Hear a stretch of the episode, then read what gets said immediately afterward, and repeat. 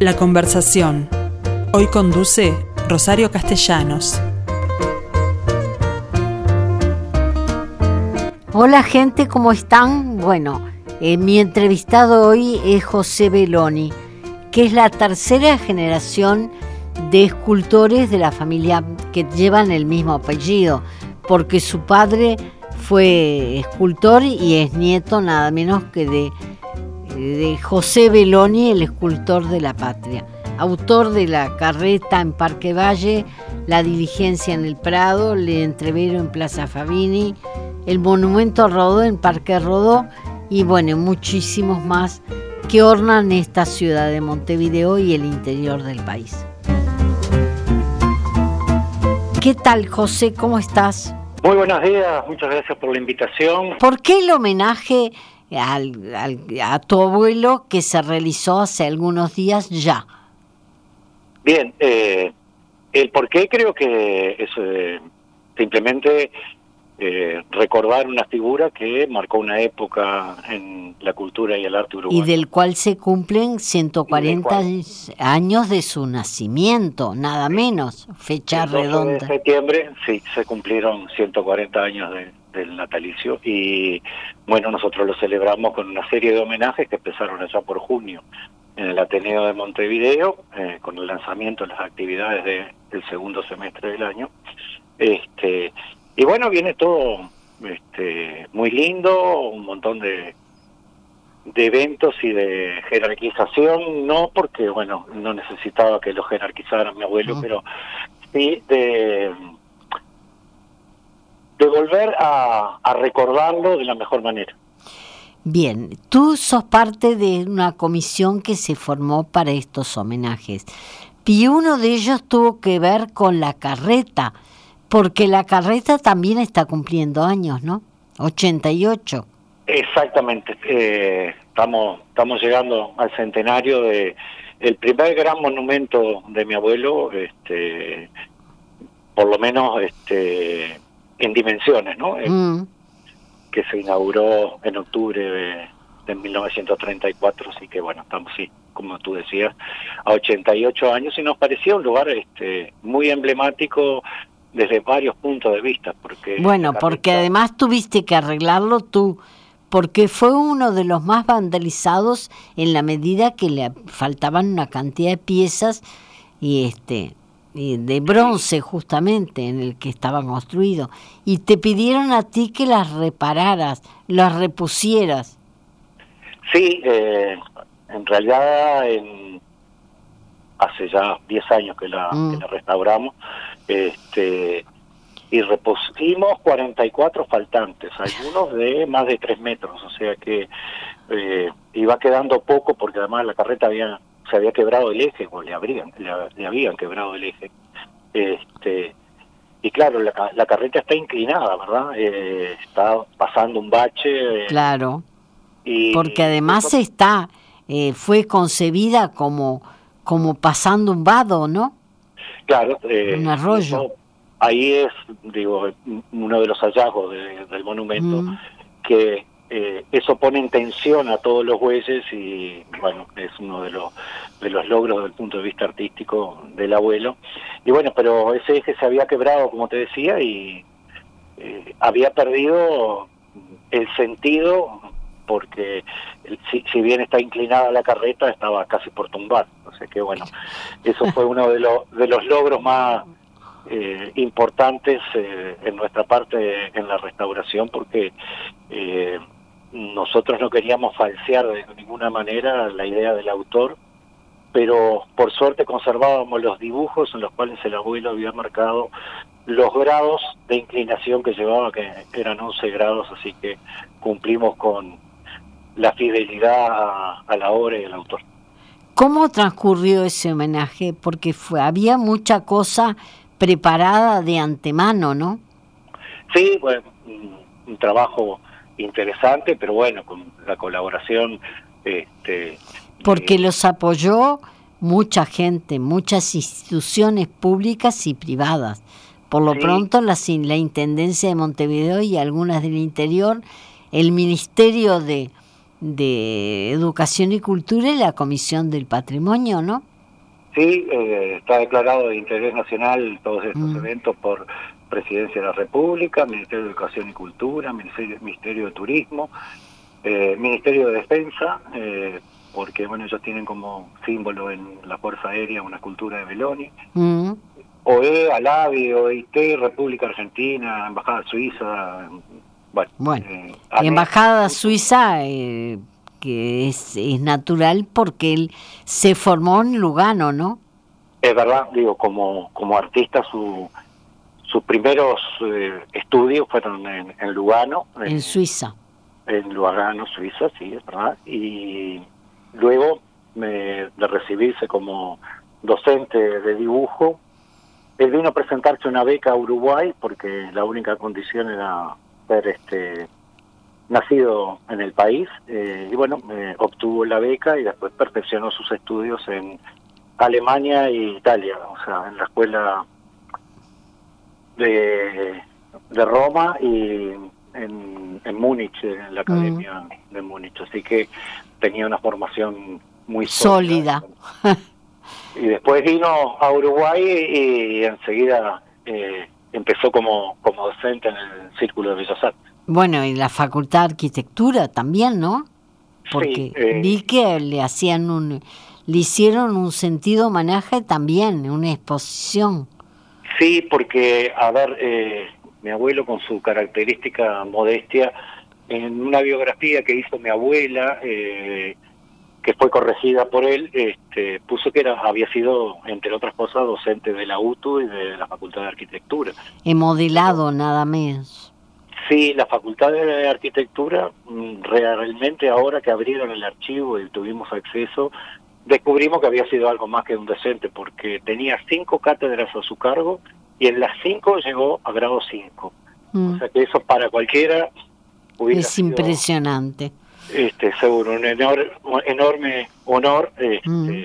Y en la y en la UTU creó eh, una un curso de artes aplicadas para para mujeres porque las mujeres no, no, no tenían este acceso a ese tipo de educación y bueno como él fue eh, entre otras cosas un gran defensor de los derechos este me parece que es relevante el, el que haya creado esa cátedra en una UTU que en la cual el director era Figari y uno de los docentes era Beloni. Mm.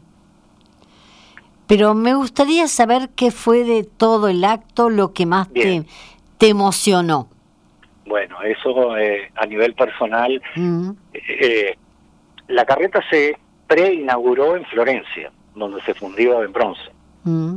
Estuvo expuesta un mes en Florencia y después cuando, bueno, a esa eh, eh, avant premier, digamos, este, concurrieron aproximadamente, según los medios de prensa que, que se que se lean, este, entre 20 y 30 mil personas. Por, eso da un poco la dimensión internacional de la carreta, ¿no?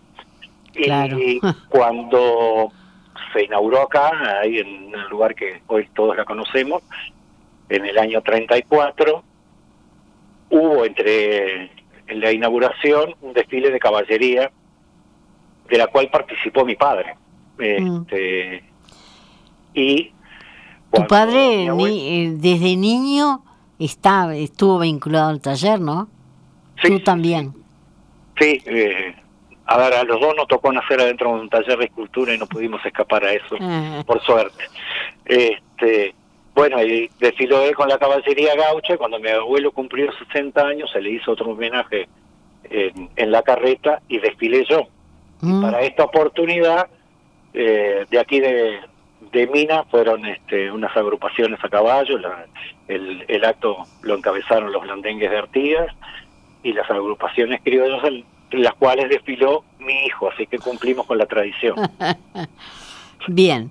Eh, ¿Por qué se optó por un por una eh, homenaje tan folclórico?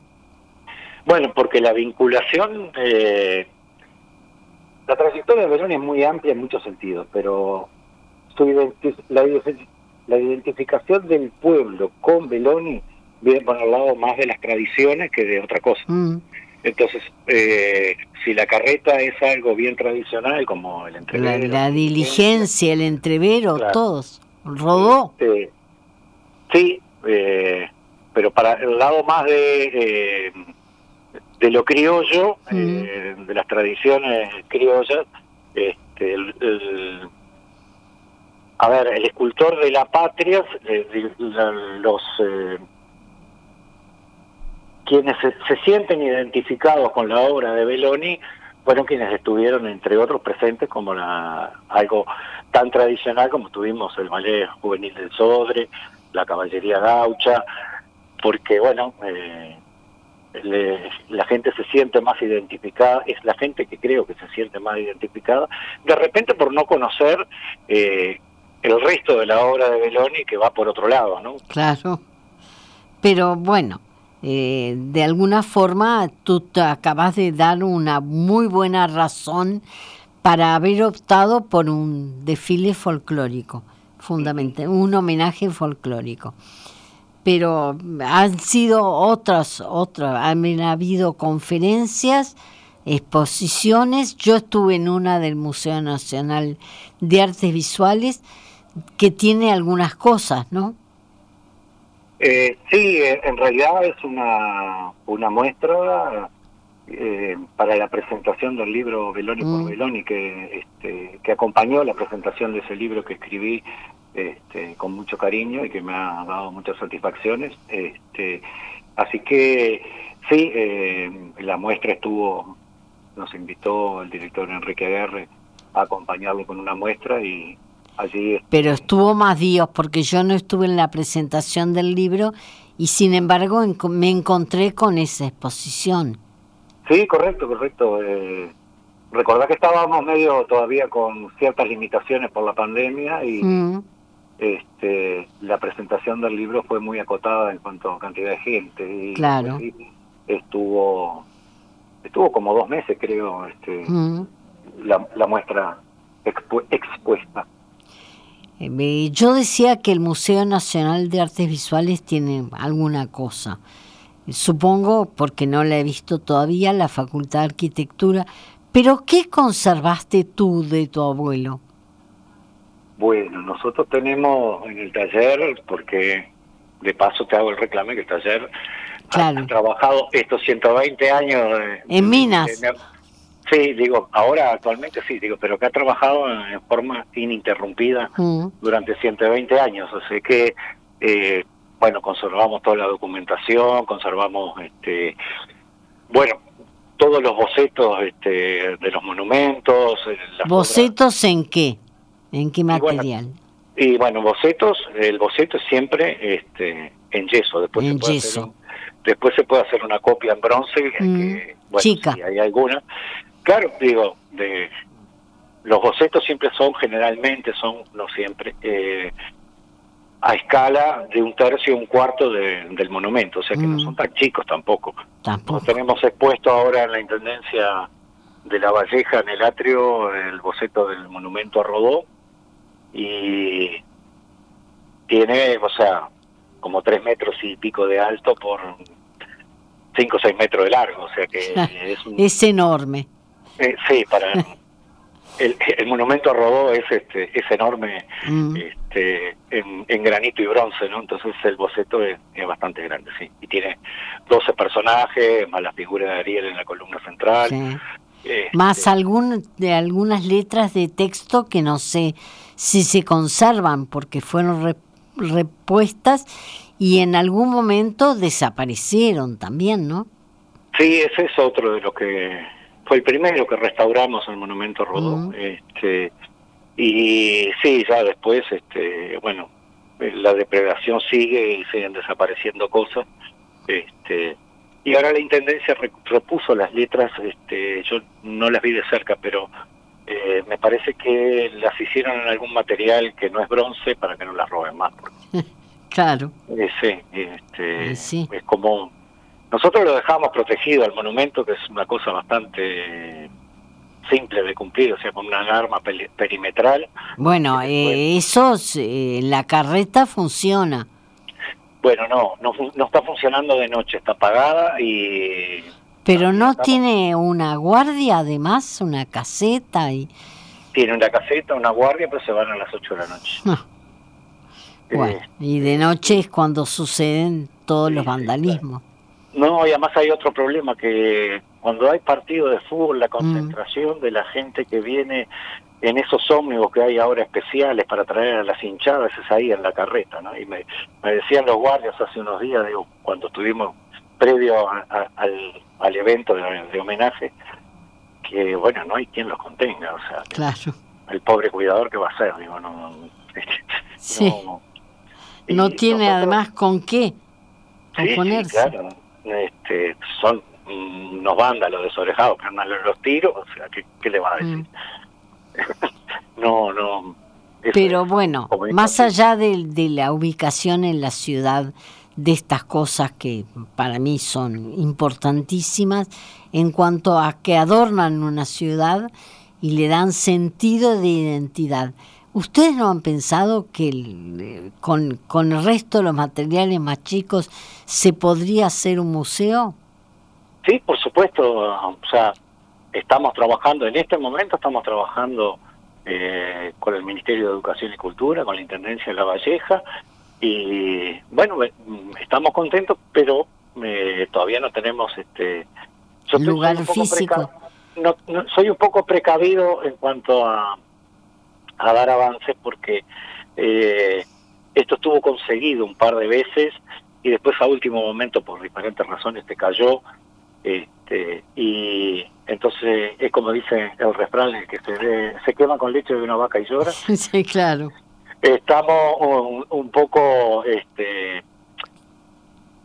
dando pasos lentos pero seguros. Este, y creo que eh, van bien muy encaminados. Así que, bueno. Vamos a tener entonces en cualquier momento un museo como se, se merece Beloni por eso digo, algunas veces se cayó porque no se cumplió con alguna de, las exigencias que mm. nosotros poníamos para donar las cosas, este, que justamente es eh, que la obra esté cuidada y valorada, ¿no? Y que mm. permanezca en el tiempo también, porque tenemos, sobran ejemplos de, bueno, de otros escultores que los talleres fueron donados, este, y terminaron, este, siendo arrumbada las esculturas en, una pieza y funciona la Unitre. Bueno, o no abierto al público, como es el caso de José Luis Zorrilla, ¿no? Sí, claro, sí, sí. Que está, está todo. E, ese drama de que abarcamos mucho espacio porque las cosas tienen mucho volumen. Claro. Entonces, y llevan un mantenimiento que no es menor, o sea que los museos de escultura, si tú vas al Museo Nacional de Artes Visuales, vas a ver eh, muchísima pintura y muy poca escultura, por ese motivo que te digo, y eso que es enorme. Este, Pero hay escultura también allí y está hoy por hoy muy bien almacenada, depositada, bueno, no sé. Sí, Pero claro, no son de gran tamaño tampoco. No, no, me digo, porque cuando tenés, eh, digo, mm, todos los museos tienen eh, obra, este, un acervo expuesto permanentemente y otro mm. que va rotando. Mm. Este, así que, bueno, eh, en el caso de la escultura, precisar un depósito tan grande para lo que no está expuesto, que es, es una complicación. Bien. Eh, por otro lado, eh, otra cosa que me llamó mucho la atención fue el origen, porque Beloni, tu abuelo, nació en la Quinta de Berro y vivió, vivió en la, en la casa del jardinero, porque su padre lo era. Sí. Eh, y casa que fue refaccionada junto a la última refacción. Sí, eso fue recuperado porque había tenido varias intervenciones por Willy Rey, el director de patrimonio, este, hace muchos años, y se conserva muy bien este, la casa de Berro. Y además hay una placa que recuerda el origen de Beloni allí. Sí, en el contiguo a la casa hay unas instalaciones, está la, la casa de mi bisabuelo, donde vivió mi bisabuelo, mejor dicho, y donde nacieron mi abuelo y sus dos hermanas, María Isabel y Carlota. Este, y bueno, cuando Garro se va para, para Argentina, este, por razones mm, comerciales y políticas, este, mm, bueno, mi, don Giuseppe, mi abuelo, tiene que buscar otro destino y bueno, estuvo un tiempo en la en la ciudad, cerca de la ciudad, en los alrededores, en, una, en una quinta en la ciudad. Paso Molino, ¿no? No, no, después del Paso Molino, mm. cuando Garro se va, eh, mi bisabuelo consigue trabajo en, en la quinta Sagatizábal, que es en las inmediaciones de la, ciudad de La Paz, Canelones.